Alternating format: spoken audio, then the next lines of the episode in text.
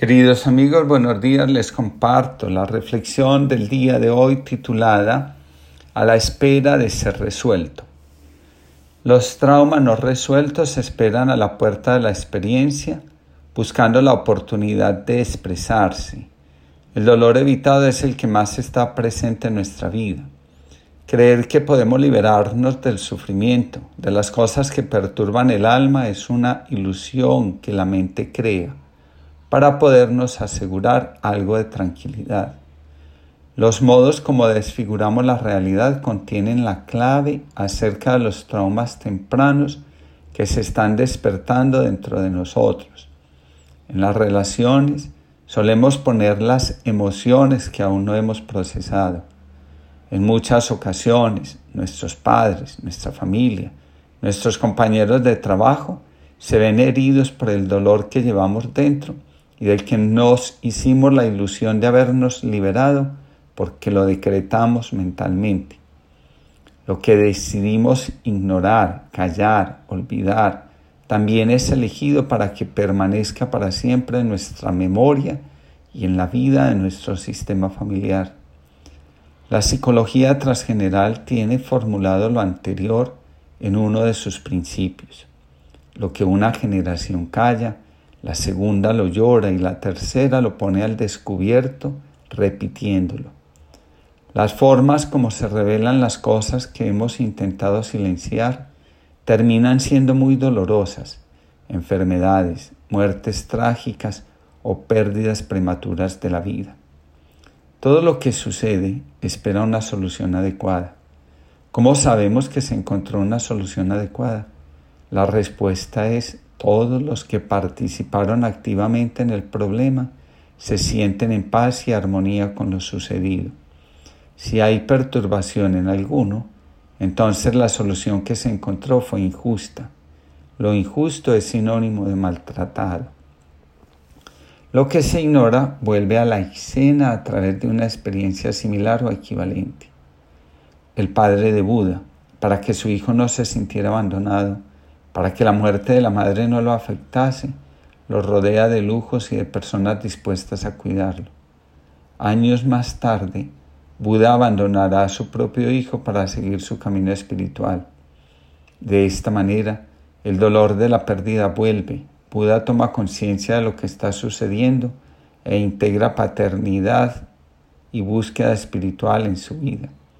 Después, dejará marchar al hijo para que realice su destino. Recordemos que el destino de los hijos incluye dejar a los padres. Para ser autónomos, construir una vida propia y formar una familia adulta, el hijo ha de marcharse de la casa de los padres. De lo contrario, permanecerá siendo niño y los padres sentirán el impulso de cuidarlo, protegerlo y redireccionarle su vida.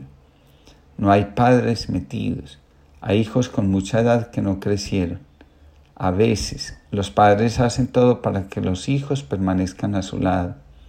Estos padres cargan consigo mucha culpa y la quieren expiar reteniendo a los hijos, viéndolos incapaces de hacer su propia vida. Dice Mark Epstein, lo que se intenta ignorar se representa y actúa con muy poca conciencia. No solo el Buda representó su agresividad disociada en su búsqueda ascética, sino que una vez despierto, se hizo experto en el reconocimiento y tratamiento de esta tendencia en otros. Uno de los principios del acompañamiento espiritual y terapéutico señala que el acompañante está dispuesto a ir con el acompañado hasta el infierno porque reconoce cómo es el camino de regreso. Cuando hemos hecho conciencia de nosotros, somos capaces de ayudar a otros a curarse. Cuando intentamos curar a los demás sin ser conscientes de los aspectos rechazados de nuestra vida, nos comenzamos a sentir con la obligación de proteger y salvar. Cuando los demás no nos hacen caso, si no hacen lo que les decimos, nos enojamos. El afán de controlar es la señal de nuestra inmersión en el mundo de la sombra y la proyección.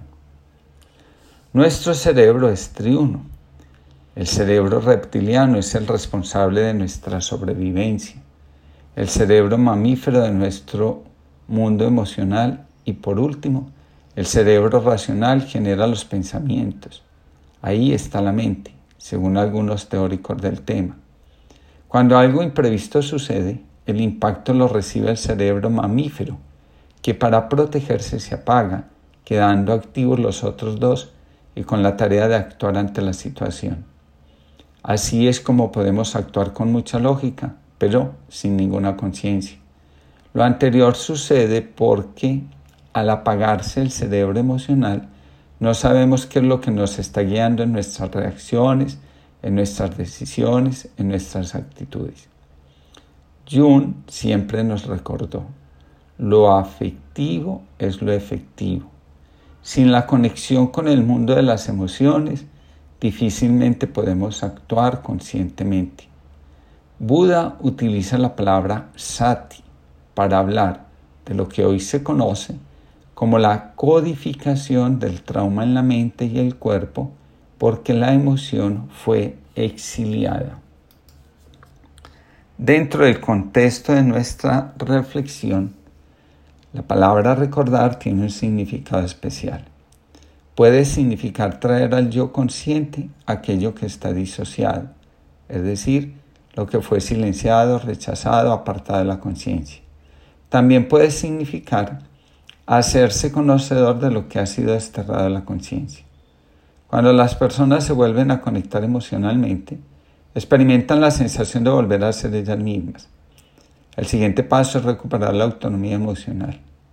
Cuando lo que ha sido exiliado regresa, el alma recupera su vitalidad, se hace presente y las cosas vividas adquieren un nuevo significado.